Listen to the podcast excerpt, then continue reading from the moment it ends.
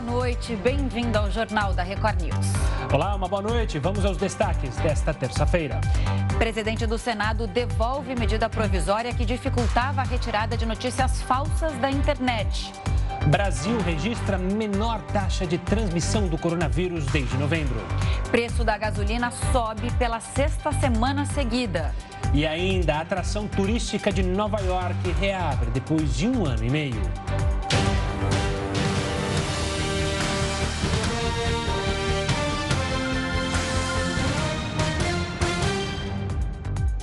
O advogado Marcos Tolentino ficou em silêncio hoje durante depoimento à CPI da pandemia. Marcos Tolentino se limitou a negar que é sócio oculto da empresa afiadora da Covaxin. E os senadores apresentaram provas que indicam o vínculo do advogado com o Fibbank. Entre elas, uma procuração que garantiu a Tolentino poderes para representar a empresa Pico do Juazeiro, que é uma das duas sócias do Fibbank. Ao ser questionado sobre isso, Tolentino ficou calado. A CPI pediu à Procuradoria-Geral da República que determine a suspensão de todos os contratos públicos com participação do Fibbank. O presidente Jair Bolsonaro voltou a dar declarações no sentido de acalmar a relação entre os poderes. Vamos então a Brasília. Quem está com a gente hoje é o repórter Tiago Nolasco. Nolasco, ótima noite para você. O que disse o presidente, hein? Oi Camila, boa noite para você, para o Gustavo e para todos que estão assistindo o jornal da Record News. O, a declaração do presidente Jair Bolsonaro foi num evento agora à tarde aqui no Palácio do Planalto, entrega do prêmio Marechal Rondon de Comunicação. O presidente disse que o governo dele conversa com todos, chegou a chamar o Supremo Tribunal Federal, Supremo Tribunal Federal de nosso Supremo e disse que o entendimento do governo, da Câmara, do Senado e do STF é bom para todo o povo, uma mudança radical aí de discurso do presidente Jair Bolsonaro, que até o dia 7 de setembro vinha criticando bastante ministros do Supremo Tribunal Federal. E na semana passada a gente lembra, teve aquela carta à nação, que já foi uma sinalização de mudança de discurso, e agora o presidente veio a público aí tentar pacificar e reduzir as tensões com o Supremo Tribunal Federal. Nesse evento aqui no Palácio Planalto estava presente o ministro do STF, Dias Toffoli, o presidente do Senado, Rodrigo Pacheco, e também o presidente da Câmara, Arthur Lira, viu, Camila e Gustavo. Tiago, uma boa noite para você também. Você falou no presidente do Senado, hoje ele devolveu a medida provisória que alterava o marco civil da internet e que limitava a remoção de conteúdos das redes sociais. Qual foi então o argumento de Rodrigo Pacheco para essa decisão? Então, Gustavo, essa também foi uma decisão que aconteceu agora há pouco no plenário do Senado Federal. Rodrigo Pacheco argumentou que a medida provisória que altera pontos do marco civil da internet causa insegurança jurídica. Rodrigo Pacheco ouviu a assessoria jurídica do Senado para tomar a decisão. Houve também pressões por parte de parlamentares. É bom a gente lembrar que a Procuradoria-Geral da República já tinha dado um parecer contra a medida provisória. E agora há pouco também teve uma decisão da ministra Rosa Weber, do Supremo Tribunal Federal, tornando sem efeitos a medida provisória. Ela atendeu a partidos da oposição que consideram que essas mudanças no marco civil da internet dificultam o combate às fake news. É com vocês aí em São Paulo. Nolasco, falando sobre internet, quais são as novidades do 5G no país? Você cobriu hoje né, o evento, e aí, se você quiser fazer um resumão do que você ouviu aí em Brasília. Deixa comigo, Camila. O ministro das Comunicações, Fábio Faria, é quem tem tentado acelerar o processo né, pra, de edital, o lançamento do edital para o leilão da, da faixa de banda 5G da, da internet. Esse, nesse momento, esse edital está sendo analisado pela Anatel. Um dos conselheiros da Anatel pediu vistas do processo, ou seja, um tempo maior para analisar o processo. Fábio Faria tem pedido aí a agilidade por parte desse conselheiro, que ele mande logo para, os, para o Ministério das Comunicações quais são os questionamentos e a intenção do governo é fazer o leilão até o final de outubro. E esse é um leilão que tem alguns detalhes interessantes. Por exemplo, não é um leilão focado em receber recursos por parte da União, ou seja, as empresas não vão pagar necessariamente em dinheiro para explorar essas faixas banda larga de 5G aqui no país. Elas vão oferecer serviços em regiões isoladas e também vão criar e vão fazer uma rede privada para o governo federal. Então, a intenção do governo e do Ministério das Comunicações é lançar esse leilão até o fim de outubro e o Ministério das Comunicações também quer colocar uma exigência ali no edital para que as empresas vencedoras disponibilizem a tecnologia nas 27 capitais do país até julho do ano que vem, Camila. Tiago, obrigado pelas informações, uma ótima noite e até amanhã. Olha, agora tem a opinião do colunista Augusto Nunes. Boa noite, Augusto. Boa noite, Camila. Boa noite, Gustavo. Boa noite a você que nos acompanha. Neste 7 de setembro, houve manifestações favoráveis ao presidente Jair Bolsonaro na Avenida Paulista, na esplanada do Ministérios e em várias cidades do país. No mesmo dia, um ato promovido pelo PT e pelo PSOL reuniu adversários de Bolsonaro no Vale do Anhangabaú. No dia 12, domingo, também na Avenida Paulista, um ato público juntou candidatos à presidência da República e eleitores que querem Bolsonaro fora do Planalto, mas não se entusiasmam com a volta de Lula. Houve, portanto, manifestações para todos os gostos. As diferentes tribos só se uniram numa pedagógica omissão coletiva. Todas ignoraram a existência no Senado de uma CPI da Covid-19. Nenhuma palavra de ordem, nenhuma inscrição em faixas, nenhuma crítica, nenhum aplauso. Só silêncio. Ninguém louvou Omar Aziz, ninguém criticou Renan Calheiros. Há três meses, os caciques da CPI fazem o diabo para virar notícia. As manifestações advertem. Foi muito barulho por nada. Obrigada, Augusto. E o setor de serviços atinge maior alta em cinco anos. A gente explica isso daqui a pouco, inclusive com uma entrevista detalhada. O Jornal da Record News volta já já. O Jornal da Record News está de volta. Lembrando que você pode acompanhar a gente ao vivo pelo R7, pelo YouTube, pelo Facebook, pelo Twitter e também pelo aplicativo da Record News. O preço médio da gasolina subiu pela sexta semana seguida nos postos de combustível. O levantamento é da Agência Nacional do Petróleo. O aumento foi de 0,86%, passando de R$ 6,00 o litro para R$ 6,05. De acordo com o IBGE, a gasolina acumula no ano uma alta de 31%.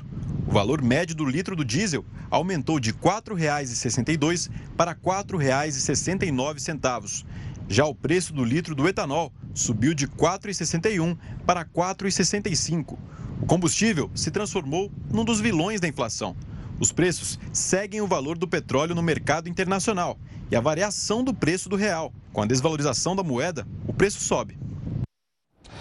O setor de serviços teve a quarta alta seguida e atingiu o maior nível em cinco anos. O setor de serviços é o que mais emprega no Brasil e cresceu em julho. É a quarta alta seguida, segundo o IBGE, né, Gustavo?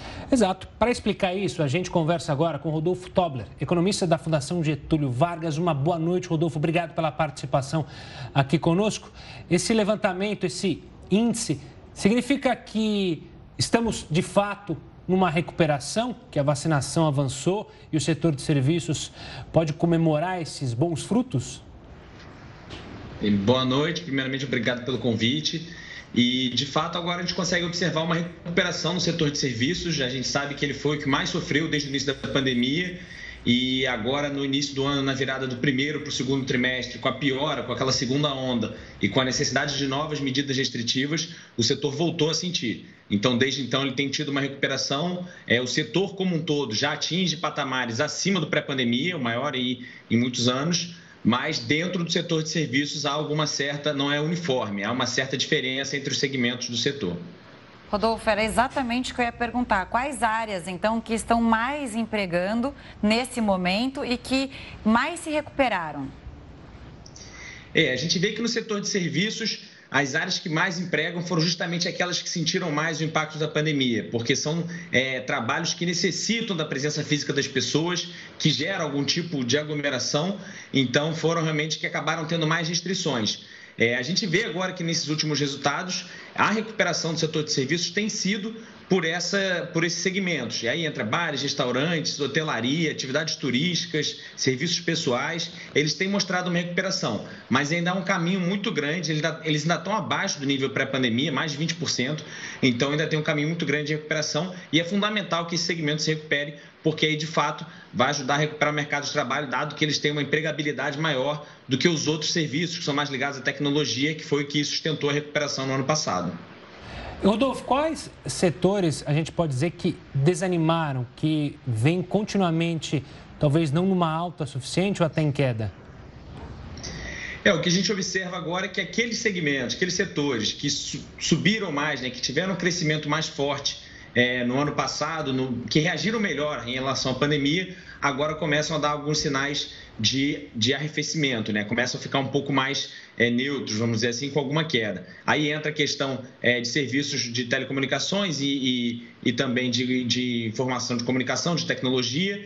Também entra a questão de serviços de transporte, principalmente aqueles serviços de carga, que teve realmente uma, um aumento muito grande no ano passado com o aumento de e-commerce e tudo mais. Então, eles agora começam a dar uma certa arrefecida e quem puxa agora essa recuperação são justamente aqueles que sofreram mais, começam a ter de fato essa, essa expectativa mais positiva e muito disso também por causa da vacinação. Eu queria falar é, de dois pontos com você. Primeiro, qual é a potência dentro de uma economia do setor de serviços? E a segunda, entre os setores que mais empregam. Muitas vezes o setor de serviço ele tem vaga temporária. Quer dizer, algumas áreas já começaram a contratar efetivamente os funcionários? É, são, esse primeiro ponto é muito importante. O setor de serviço ele é um principal motor da, da economia brasileira, ele é o que tem maior peso no PIB, é cerca de dois terços do nosso PIB é do setor de serviços e também é o que mais emprega. Então, realmente é fundamental a recuperação do setor de serviços para a gente sustentar essa alta da economia brasileira e, consequentemente, do mercado de trabalho. É, olhando para os segmentos que estão, que possam estar gerando emprego nesse momento, a gente justamente espera nesse, é, nesse primeiro momento de recuperação deve ser ainda uma recuperação com empregos é, mais temporários, alguns tipos de emprego informal e aí depois sim começar a ter uma recuperação mais robusta. Mas nesse momento a gente espera que a recuperação do mercado de trabalho também seja naqueles que sofreram mais. Então é esperado que até o final do ano os segmentos de bares, restaurantes, de atividades turísticas, e de serviços pessoais possam ter uma recuperação do mercado de trabalho, muito para recompor as vagas que foram perdidas ao longo da pandemia. Então, se tudo ficar mais constante, a gente conseguir de fato controlar a pandemia cada vez mais, a expectativa é mais favorável nesse final do ano para essas atividades. Eu ia questionar justamente isso, a expectativa, o prognóstico para os próximos meses com o nível de vacinação aumentando e também os números da pandemia de mortes e também de contaminações né, da doença diminuindo comparado aos momentos mais agudos da pandemia, a gente pode ter um prognóstico muito mais positivo, não só para o fim do ano, mas também para o início de 2022? A tendência para o setor, de fato, é uma tendência positiva, justamente por, essa, por esses principais fatores. O calendário de vacinação tem sido cada vez mais antecipado, a expectativa é que até o final do ano, é, praticamente a população adulta brasileira vai estar vacinada com as duas doses, então isso é muito favorável. A pandemia tem registrado números muito menos negativos do que a gente viu no início do ano, então ajuda muito a impulsionar o setor, principalmente por aquelas questões dos segmentos que demandam de presença física das pessoas que precisam, né? Então isso é muito favorável. Esse cenário de tendência favorável para os próximos meses, até o final do ano, início de 2022, ele tem alguns riscos. O principal deles, de fato, é caso haja uma piora da pandemia, de novas medidas restritivas, então o setor volta a sofrer, mas é algo que me parece não é algo que está no horizonte das pessoas, parece que de fato a gente vai ter é, uma continuidade desse controle da pandemia. Tem outros fatores de risco que também entram um pouco nesse cenário, a gente começa a ver inflação é, um pouco mais alta, também vê essa questão da crise hídrica, que impacta, impacta também no, no, orçamento dos consumidores, o mercado de trabalho ainda tem tido reações um pouco mais lentas, então isso tudo pressiona um pouco o orçamento das famílias, então para elas voltarem a consumir com o mesmo ímpeto diante da pandemia, isso acaba ficando um pouco mais difícil. Mas a expectativa ainda é de uma recuperação, de uma tendência favorável, talvez com taxas um pouco mais graduais, mais tímidas, mas ainda uma, uma tendência positiva para o final do ano, para essa virada para 2022 também. É, um ponto que você citou aí é importante, né? O que tudo parece, pelo, pelo que a gente vê do, da recuperação da economia, a gente não vai mais ter o fechamento, e é o que a gente espera realmente, por causa da pandemia. A gente chegou aparentemente num controle é, tão sonhado, digamos assim, da pandemia. Então, a gente acha que, por hora, a gente pode comemorar esses bons resultados de retomada principalmente do setor de serviços. E eu queria aproveitar também, Rodolfo, só deixar uma última questão, que você falou justamente sobre essas possíveis pedras no meio do caminho, a inflação, a crise hídrica. Quem está no setor de serviços sofreu muito durante a pandemia, né? Teve que possivelmente buscar empréstimos, buscar credores, renegociar dívidas. Qual que é a preocupação para o pequeno e médio empresário é, para ele ficar atento nessa retomada gradual? É, acho que exatamente como foi falado, essa é, a luz no fim do túnel para o setor de serviços sempre ficou mais distante, foi realmente um segmento que sofreu muito. Então, realmente, com esse controle da pandemia que parece cada vez mais sólido, que a gente de fato não vai ter números tão negativos, isso é fundamental para aproximar essa luz no fim do túnel do setor de serviços. E, de fato, ao longo da pandemia, as empresas de pequeno porte e médio porte são as que sofrem mais, porque tem menos fôlego para ficar tanto tempo fechado ou com restrições e também muitas vezes tem mais dificuldades em acessos a programas ou crédito. Então, de fato, é, é realmente uma, uma, situação mais delicada. O principal ponto para essas empresas é justamente tentar ter o maior controle possível é, de todo o seu, seu orçamento, de toda a sua atividade, para não dar um passo maior do que as pernas. Porque, como a gente falou, a tendência é muito positiva, mas a gente observa que a confiança dos consumidores ainda está num nível muito baixo. O mercado de trabalho ainda tem reagido de maneira é, um pouco mais lenta é preciso, de fato, que o ambiente de negócios fique cada vez mais sólido, mais tranquilo, com menos incerteza, para ele poder voltar a fazer investimentos, um maior número de contratações. Então, acho que hoje o principal é ficar atento a essa questão do ambiente de negócios. Se o ambiente de negócios está andando cada vez melhor, se de fato a demanda está aumentando, o quanto que essa demanda é sólida ou pontual, para ele poder ficar atento, porque de fato tem algumas pressões que estão chegando, é, a questão da inflação, pressão de custo, isso tudo entra na conta do empresário e ele precisa ficar atento, porque ele já sofreu muito ao longo da pandemia. O empresário de serviço já sofreu muito, então não tem tanta margem para para perder agora. É muito importante que tenha, esteja bem atento para, de fato, agora essa recuperação ser cada vez mais sólida e sustentada. Rodolfo, obrigado pela participação aqui conosco no Jornal da Record News. Um forte abraço e até a próxima. A queda de um avião matou sete pessoas no interior de São Paulo. Entre as vítimas está o empresário Celso Silveira Melo. Uma decolagem aparentemente normal. Mas segundos depois, o inesperado acontece. Uma câmera de segurança registrou o momento exato da queda do avião. Repare que a aeronave de pequeno porte cai em uma área de mata e explode é possível reparar que o avião está praticamente com o bico virado para o chão. Em seguida, uma coluna de fumaça se forma e impressiona pelo tamanho. Minha Nossa Senhora, caiu o avião. Acabei de passar aí. Ele vinha caindo. Eu achei, eu tô tremendo. Depois da queda, a mata que fica ao lado da Faculdade de Tecnologia de São Paulo, em Piracicaba, no interior paulista, foi tomada por incêndio. Nossa, eu no meio do barranco o avião explodiu, mano. Sete pessoas que estavam no avião morreram na hora. Entre as vítimas está o empresário Celso Silveira Melo, acionista da COSAN. A empresa confirmou e lamentou a morte dele por meio de uma nota. O irmão do empresário Rubens Ometo é o presidente do Conselho de Administração da companhia que atua nas áreas de açúcar, álcool, energia e logística. Além de Celso Silveira, morreram a esposa e os três filhos dele. As outras vítimas são piloto e copiloto. Em um outro acidente em terra, seis pessoas morreram e outras sete ficaram feridas no engavetamento na Via Dutra, região de São José dos Campos, também no interior de São Paulo. O acidente aconteceu no sentido da capital paulista. Quatro carros, um ônibus de turismo e um caminhão bateram. Um dos carros foi prensado pelo caminhão e o ônibus, que logo depois pegou fogo. A Via Dutra, a principal ligação de São Paulo e Rio de Janeiro, ficou bloqueada durante a manhã, mas foi liberada no início da tarde.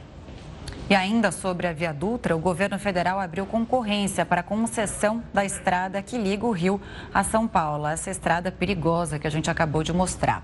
A novidade é o preço do pedágio, que vai ser por quilômetro rodado. Quem explica tudo isso para a gente é o nosso mestre Heródoto Barbeiro. Heródoto, boa noite. Como funciona isso? Vai ficar mais caro no final das contas? Mais uma conta para a gente pagar? Camila, eu acho que não vai ficar mais caro, não. Vai ficar mais barato. Boa. Porque hoje, se você, por exemplo, vou dar um exemplo, um pedaço que eu conheço. Se você, por exemplo, andar na Via Dutra uns 30 quilômetros, que é o primeiro pedágio que tem aqui perto de São Paulo, você paga o pedágio por inteiro. Se porventura você andar um pedacinho menor, você vai pagar um pedágio menor. Então, uh, vai ser proporcional, proporcional ao tempo que você ficar na rodovia. Aliás, Camila, essa é uma forma de cobrança de pedágio que tem nos países uh, da Europa, por exemplo. Você vai em Portugal, isso já funciona assim. Aliás, em Portugal é o seguinte: além dele cobrar você só pelos quilômetros rodados, ele manda a conta para você pagar lá na sua casa. Você vai lá no seu celular. Você nem precisa mexer em coisa nenhuma. Agora, precisa lembrar da viaduta que a gente mostrou agora um pouquinho aí, que é uma via perigosa, realmente. Por que razão? Veja só, a viaduta está no meio de uma população de 15 milhões de São Paulo, do Grande São Paulo, mais os quatro do Rio de Janeiro, quase 20 milhões de pessoas. Essa estrada é, é, é as duas regiões mais populosas do Brasil. E, logicamente, se você anda pela viaduta, eu ando pouco, mas conheço bem, você vê praticamente uma cidade está colada na outra. Parece que é uma cidade só. A quantidade de cidades que tem colado uma na outra e a quantidade também de, de, de carros que você tem. Então, essa estrada, que era uma estrada estatal, ela foi privatizada, a concessão dela pela primeira vez, pelo Fernando Henrique Cardoso. E agora venceu a, a concessão e ela então está sendo colocada novamente para ser privatizada a concessão. Essa concessão ela vai ser privatizada por mais ou menos uns 30 anos. Prometem, entre outras coisas, fazer uma aplicação de 14 bilhões de reais nessa estrada. E outra coisa importante desse acidente que a gente viu: a concessionária que ganhar, não se sabe ainda quem é, ela vai ser obrigada a construir marginais, especialmente alguns centros dessa estrada, aonde o trânsito parece o trânsito de uma, de uma avenida. Por exemplo, São José dos Campos, que é uma área industrial, que tem Embraer lá e outras coisas, aquilo para como se fosse o centro do Rio de Janeiro, São Paulo, Belo Horizonte.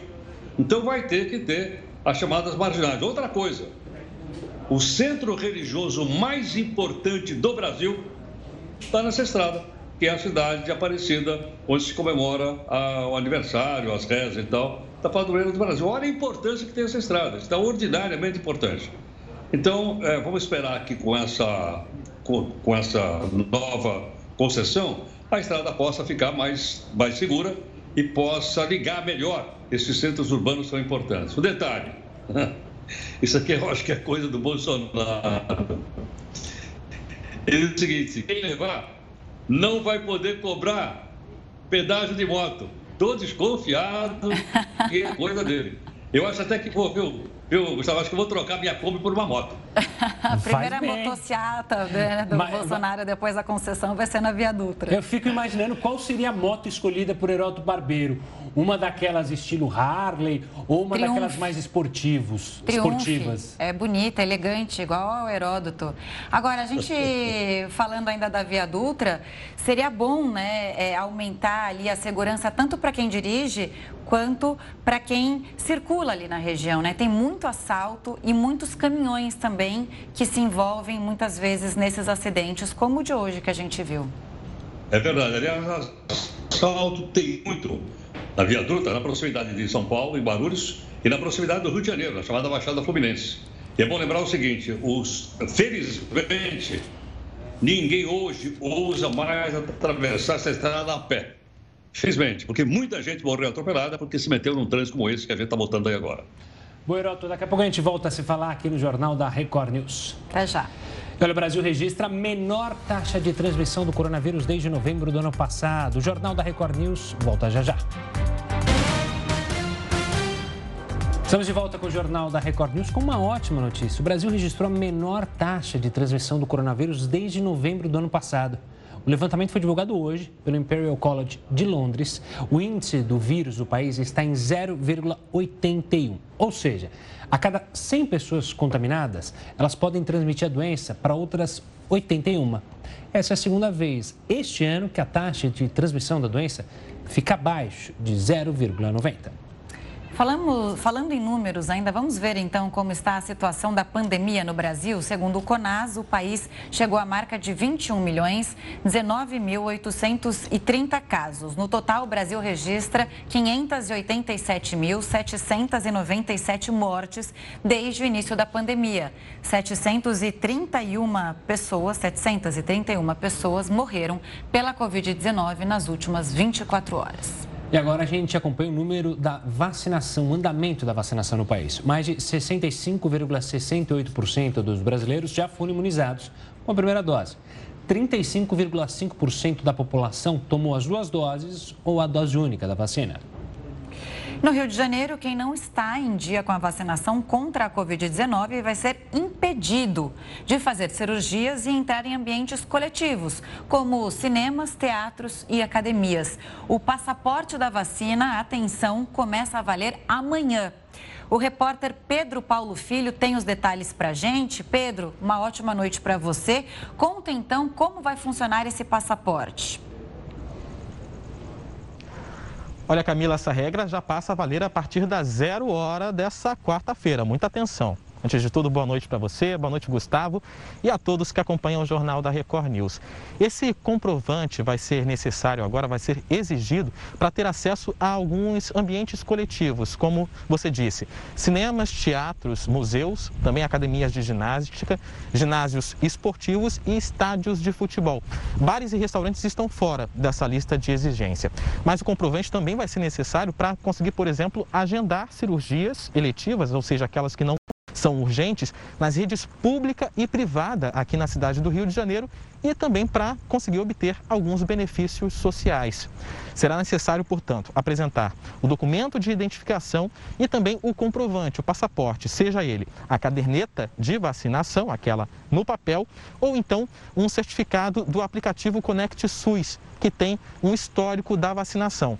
Como esse aplicativo do Ministério da Saúde estava apresentando uma instabilidade, algumas pessoas não conseguiam ter acesso a esse certificado, a Prefeitura liberou que os estabelecimentos também pudessem aceitar uma foto tirada com o celular do comprovante em papel. Mas aí vai caber ao estabelecimento se vai aceitar ou não esse tipo de passaporte, esse tipo de comprovante. Também vai caber ao estabelecimento fazer a fiscalização para saber se o passaporte está em dia. E vai ser exatamente assim que vai acontecer amanhã na partida entre Grêmio e Flamengo pelas quartas de final da Copa do Brasil no estádio do Maracanã. Vai ser o primeiro evento teste aí que a prefeitura vai liberar 35% da capacidade do estádio, ou seja, quase 25 mil pessoas para acompanharem o jogo amanhã à noite. Para isso será apresentar o passaporte da vacinação e também um teste negativo de diagnóstico para a Covid-19. Camila e Gustavo. Pedro, uma boa noite. É, durante a final da Copa América, teve gente que entrou com PCR negativo falso. Se a gente lembrar lá atrás, quando Fernando de Noronha reabriu para turistas, teve gente também entrando na ilha com documentos falsos. Você mencionou que quem é, vai ser responsável por checar isso, é, no caso de amanhã, vai ser o próprio Flamengo. Como que vai funcionar isso? Quem for pego com um documento falsificado vai ser punido nessa fase do passaporte da vacinação, nesse evento, teste que vai acontecer amanhã também? Olha, Gustavo, isso ainda está em discussão, porque a princípio, quem for pego com um documento falso, uma fraude com o passaporte da vacina, vai ser simplesmente impedido de entrar no estabelecimento, seja no jogo do Maracanã ou então em qualquer outro estabelecimento coletivo que esteja na lista. Só que isso pode mudar nas próximas horas, porque hoje a Câmara dos Vereadores aprovou em regime de urgência um projeto de lei que prevê multa de mil reais para quem fraudar o passaporte da vacina ou então para aquelas pessoas que assim que pegam o comprovante da vacinação, fogem antes de ir serem imunizadas. Isso aconteceu aqui no Rio de Janeiro. Também tem previsão de multa para o servidor público que acobertar ou então facilitar essa fraude. Aí a multa vai ser de R$ 1.500. Essa lei agora já foi aprovada, só precisa da sanção do prefeito do Rio, Eduardo Paes, e também de ser publicada no Diário Oficial. Bom, a prefeitura disse que sim, vai sancionar e a gente vai acompanhar. Camila e Gustavo. Pedro e Gustavo, ué, quer passear? se vacina e está liberado, né? É simples. Pedro Paulo Filho, muito obrigada pela participação mais uma vez aqui com a gente. Até amanhã. O estudo mostra que a Covid-19 é mais letal em bairros pobres. Bairros pobres de periferia de São Paulo registraram mais mortes causadas pela Covid-19. É o que mostra um estudo feito pela rede Nossa São Paulo. Dados de dois bairros da cidade mostraram a diferença. O distrito de Lajeado, na Zona Leste, registrou cinco vezes mais mortes do que o bairro de Pinheiros, na Zona Oeste. Para o coordenador Jorge Abraão, a baixa distribuição de renda está ligada ao maior número de óbitos. O mapa Covid mostra que há uma relação direta entre a renda familiar e o número de mortes. Quanto menor a renda familiar das pessoas em São Paulo, maior é o número de mortes por Covid. Além da distribuição de renda e dificuldade de acesso a cuidados básicos, o transporte público contribuiu para a disseminação do vírus. Outro ponto que foi destacado pelo estudo foi o número de leitos de UTI. O aumento de 10 para 71 leitos por 100 mil habitantes não diminuiu a distribuição desigual. E depois da Anvisa não autorizar a temporada de cruzeiros no Brasil, o governo federal discute o retorno das atividades do setor. Os ministérios da Saúde, da Justiça e da Infraestrutura ainda discutem os protocolos de segurança apresentados pelo setor de cruzeiros. O Ministério do Turismo informou que ainda não há uma posição sobre o assunto e disse que esses procedimentos de segurança foram implementados em mais de 50 países. E mais de 5 milhões de moradores de uma cidade no sudeste da China estão em confinamento. Um novo surto de coronavírus foi identificado na região. O comércio da província de Xiamen foi fechado. A população só pode sair de casa em situações de urgência. Foram registrados mais de 60 casos em 24 horas. Alguns são justamente da variante Delta. E olha só esse dado: uma pesquisa mostra que as mudanças climáticas afetam a decisão dos jovens sobre ter filhos. Quase metade dos brasileiros entrevistados disse que os problemas climáticos causam preocupação na hora de decidir sobre ter filhos. O número é acima da média mundial. Em outros países, essa preocupação é menor. Na Austrália, por exemplo, 42% dos entrevistados pensam dessa forma. No Reino Unido, 38%, nos Estados Unidos, 36%. Jovens de 16 a 25 anos de vários países participaram da pesquisa das universidades de Stanford e de Helsinki. O objetivo dos pesquisadores é entender o nível de ansiedade das pessoas em relação às mudanças climáticas. Enquanto a ideia de ter filhos ainda é analisada pelos jovens brasileiros, outra questão foi respondida com certeza pela maioria dos entrevistados. 92% disseram que a humanidade falhou em tomar conta do planeta. E pegando esse gancho da falha do, dos seres humanos com o planeta, mais de 17 milhões de animais vertebrados morreram por causa das queimadas que atingiram o Pantanal no ano passado. Para falar sobre isso, o Jornal da Record News conversa com o coordenador do estudo, Valfrido Moraes. Uma boa noite. Valfrido, obrigado pela participação aqui conosco, infelizmente, para falar sobre um tema triste. Mas, Valfrido, primeiro, como que se chegou a esse número que impressiona, né? 17 milhões. É, boa noite. Então, é, durante os incêndios que estavam afetando o Pantanal, a gente organizou um grupo de pesquisadores de várias instituições para estimar o impacto do que estava acontecendo. Né? E a gente adotou uma metodologia que corrige o erro que, de detecção dos animais mortos, das carcaças do campo porque a gente sabe que ninguém consegue enxergar tudo que está presente em determinada área. Então a gente adotou uma técnica por amostragem espalhada em toda a área queimada, que foi mais de 39 mil quilômetros quadrados, é, que a gente porque nos possibilitou estimar como que a probabilidade de detectar um animal é, se comporta conforme a distância desse animal da do, do nossa linha de transecto, que a gente fez o levantamento em linhas. Né? E com essa informação a gente foi capaz de corrigir é, o erro de detectabilidade e obter uma estimativa que se aproxima da real. Ah, independente da, da, da, metodologia que a gente usou, a gente sabe que alguns grupos de espécies não foram é, estimados como deveriam, porque muitos animais, por exemplo, que vivem dentro de toca, em oco de árvores, ou que são pequenos demais, e eu estou falando de vertebrados, são tão pequenos que o fogo pode calcinar completamente, a gente não achar nem sequer vestígio desses animais. Né? Então, para alguns grupos, como roedores, serpentes que vivem em tocas, a gente sabe que a gente subestimou a quantidade.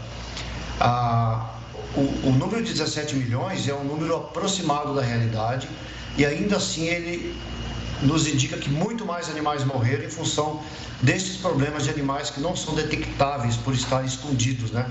mesmo mortos. Ah, o que nos coloca uma, uma, uma, situação de olhar um número desse com um certo, uma, uma preocupação bastante grande, especialmente se esses incêndios voltarem a ocorrer nessa escala e nessa intensidade nos próximos anos. É, então a gente pode imaginar que esse tipo de impacto negativo nas populações dos animais pode também redundar em um impacto bastante negativo no funcionamento dos ecossistemas, já que esses animais têm uma função ecológica muito importante para esse funcionamento do ecossistema como um todo. Alfredo, boa noite. Camila falando aqui. Primeiro eu queria saber qual é a atual situação do bioma no Pantanal. No Pantanal, a gente viu incêndio ano passado, a gente viu esse incêndio se repetir, claro, de uma forma menor, né? Em menor quantidade, mas teve incêndio também no Pantanal, no Pantanal esse ano. E eu estou com um estudo aqui na, na mão. É o seguinte, as cobras pequenas aquáticas, elas foram a, os, os animais que. O animal que mais morreu é, mais de 9 milhões de mortes entre esse grupo? Exatamente. Bom, é, respondendo primeiro a sua primeira pergunta, Pantanal está bastante seco esse ano, talvez mais do que o ano passado ainda, mas o, os incêndios não, não, não ultrapassaram 10% do que queimou o ano passado, né? Então, pode ser por vários fatores, as pessoas estão tomando mais cuidado, é, existe já uma organização em termos de combate é, dos incêndios quando eles iniciam. Isso é resultado do que aconteceu ano passado. As instituições, a sociedade se organizou para isso, os fazendeiros se organizaram para formar brigadas, as comunidades tradicionais também. Então, isso tudo contribui para que tenha uma menor incidência de incêndio. Com relação às serpentes, realmente, as serpentes é, é, constituíram mais de 60% dos vertebrados é, mortos, né, uma quantidade assim assustadora quando a gente chega nos locais e vê diversos indivíduos mortos, ah, gerando esse número absurdo. E realmente, as serpentes aquáticas foram as que mais foram encontradas mortas, e o número é maior dentre todos os vertebrados, provavelmente em função do tipo de ambiente onde o fogo foi mais intenso. São as áreas inundáveis onde essas espécies ocorrem. E como estava seco, o fogo atingiu esses locais, esses ambientes. Esses animais costumam se, uh, se esconder na vegetação, mesmo seca, ou em galerias subterrâneas. E, e, quando vem o fogo, elas tendem a sair dessas áreas quando não morrem imediatamente nesses locais. Então a gente encontrou muitas espécies, muitos indivíduos mortos na superfície e gerou esse número assustador ah, de, de, mais de, de é, 9 milhões de serpentes e grande parte delas aquáticas. Né? Valfrido, é, o senhor melhor que nós aqui sabe muito bem que o, o fogo faz parte né, do Pantanal. É, mas o quanto que o fogo em demasiado pode afetar esse funcionamento que está acostumado, vem com a seca, vem o fogo e se completa esse ciclo.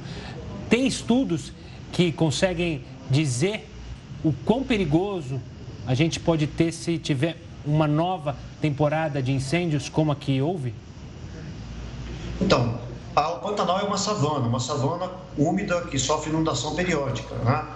Toda savana, savana tropical e subtropical, o fogo sempre é um elemento ecológico fundamental na estruturação da biodiversidade, das paisagens e até da, da anatomia de, de espécies, né? de plantas. Por exemplo, no cerrado, elas têm as cascas, as, as árvores têm a casca grossa para se proteger do fogo, etc. Ah, o problema é quando o fogo ele começa a ser usado para manejar a vegetação, mas de forma equivocada de equivocada no sentido de queimar na época errada, queimar na frequência errada, queimar os tipos de vegetação errados, né? Ah, e aí sim você começa a ter uma alteração profunda no ecossistema, porque o fogo começa a ter efeito sobre a estrutura e a composição desses ambientes, ou seja, muitas espécies não toleram essa frequência de fogo, outras são favorecidas. Então, conforme essa frequência continua acontecendo, você vai ter uma alteração gradativa da, da biodiversidade nesses ambientes todos. Então, é, fica muito difícil, no entanto, a dizer qual é o impacto e o que vai acontecer daqui para frente. Porque infelizmente a gente tem um, um desconhecimento muito grande sobre biodiversidade, ah, sobre os ambientes naturais no Brasil. Né? Ainda a gente investe pouco, pouco em, em pesquisa em biodiversidade, especialmente em monitoramento. Então, quando você não tem uma informação de como funcionava e como era o ecossistema antes, para você ter uma ideia de como ele ficou posteriormente, você não pode medir esse impacto desses incêndios de forma muito precisa. Mas existem informações, é, mesmo que fragmentadas e isoladas em diferentes regiões, diferentes ecossistemas do Brasil e do mundo, que nos permite a, a chegar à conclusão de que esses impactos, se os, os, incêndios continuarem ocorrendo nessa frequência, eles tendem a ser muito profundos no ecossistema e nós podemos deixar de ter, de conhecer o Pantanal do futuro do, da forma como a gente conhece ele hoje. Tá? Então essa é uma preocupação bastante grande, inclusive porque nós temos os cenários de mudança climática que indicam que ao longo do, até o final do século o Pantanal vai perder grande parte da, da quantidade de chuva que precipita na, na bacia do Alto Paraguai, onde o Pantanal está inserido. Nós vamos ter temperaturas mais altas e eventos climáticos extremos, como as secas extremas, como nós estamos enfrentando. Isso nos induz a imaginar e a concluir que a frequência, o risco de ter incêndios numa frequência muito alta, vai aumentar também. É, então, cabe ao ser humano saber como disciplinar o uso de fogo e o manejo. Tá joia. Muito obrigada pela participação aqui. Volte sempre. Um abraço. Olha, muita expectativa para a estreia de A Fazenda 13. Daqui a pouquinho. Ah, você está animada? É? Estou muito animada. Às 15 para as 11 da noite na tela da Record TV. Ao todo, são 20 peões. Já tem algum favorito? Eu tenho um. É? Não precisa contar. É, tenho um. Tenho um Já favorito do coração aqui. Quero ver já se daqui, por ele. daqui uma semana, duas semanas, ela vai manter essa opinião. Você tem já favorito? Eu tenho dois que eu simpatizo. Mussuzinho e também a Tati Quebra Barraco. Mas, além deles, dois, tem outros 18. Ao todo Não são era 20 pra você contar. Ah, não é? Não, não, mas é pra me cobrarem lá na frente. Olha, pessoal, você tava torcendo neles. Aí eles deram mancada. Eu tô torcendo aí eu pro vou ter que, também. Vou ter que fazer bandeira um branca. ponto em comum aí. Ai, que maravilha. um dos participantes, olha que interessante, vai ser escolhido pelo público lá no Pai, ó, TikTok. A novidade deste ano é um paiol onde estão confinados quatro aspirantes a peão. Eles foram apresentados ontem em um programa especial. A partir de agora, é o público quem decide qual deles será mais um integrante da Fazenda. Se for para ser, vai ser. Se for para ficar vibes, também vão ficar vibes. O escolhido vai se juntar a outros 20 peões que vão atravessar a porteira na noite de hoje. Atores, cantores, modelos, influenciadores digitais, artistas conhecidos do público e que contam justamente com o apoio dos fãs para chegarem na final. Todos só pensam em uma coisa: levar o prêmio milionário para casa.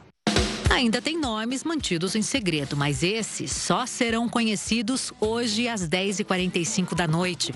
Haja ansiedade. Que louca! Era louca! Então a gente tem muita gente, muito doido, diferente, junto no mesmo lugar. Espero muito beijo na boca, sim. Espero uma novela da vida real, sim. E eu tô prontinha para começar, ó. Já tô pronta para fazendar. Programa é bom, ele não termina quando acaba. Hoje, logo após a estreia da Fazenda. Eu, Fabiana Oliveira e mais um grupo de especialistas vamos abrir as porteiras do reality. Se quer paz, amém. Se quer guerra, tu me fala. Ah, e comentar tudo que tá rolando na atual temporada desse celeiro de lendas. Puxa o pininho da granada e fecha a porta, assim, ó. Eu te espero aqui, em A Fazenda News. Estaremos com você, Fabiana Oliveira. Uma boa sorte, bom programa. Ela é muito talentosa, ela, Adriane Galisteu. E esse aqui, ó, apareceu a Tati Quebra Barraco. Ele, ah, é, eu gosto disso. Você quer ver o Feno queimar, quero, como diz quero, a Fabi Oliveira, quero né? Barraco, eu quero briga, eu quero todo mundo querendo criar intriga entre eles. Enquanto Calma, isso, eu falo que, que tá... já é estreia. Já, já, aqui, com a Fabi, não tem barraco nenhum. Tá lindo o programa, vocês vão adorar, eu tenho certeza. Já alguns spoilers, né, na internet, né, do piloto. Muita gente já viu que vem por aí, vai ficar bem legal. Bem bacana, aquele telão, muita interatividade. Olha, então daqui a pouquinho, logo depois da Fazenda 13, temos um encontro marcado, todos nós, com a Fabiana Oliveira, na Record News, com a Fazenda News, um programa que vai mostrar tudo o que acontece no reality, trazendo um debate claro, inteligente, análises, entrevistas com especialistas e tudo ao vivo. Já subam as hashtags. Ao menos 37 mil detentos são beneficiados com a saída temporária. A gente explica isso depois do intervalo. O Jornal da Record News volta já.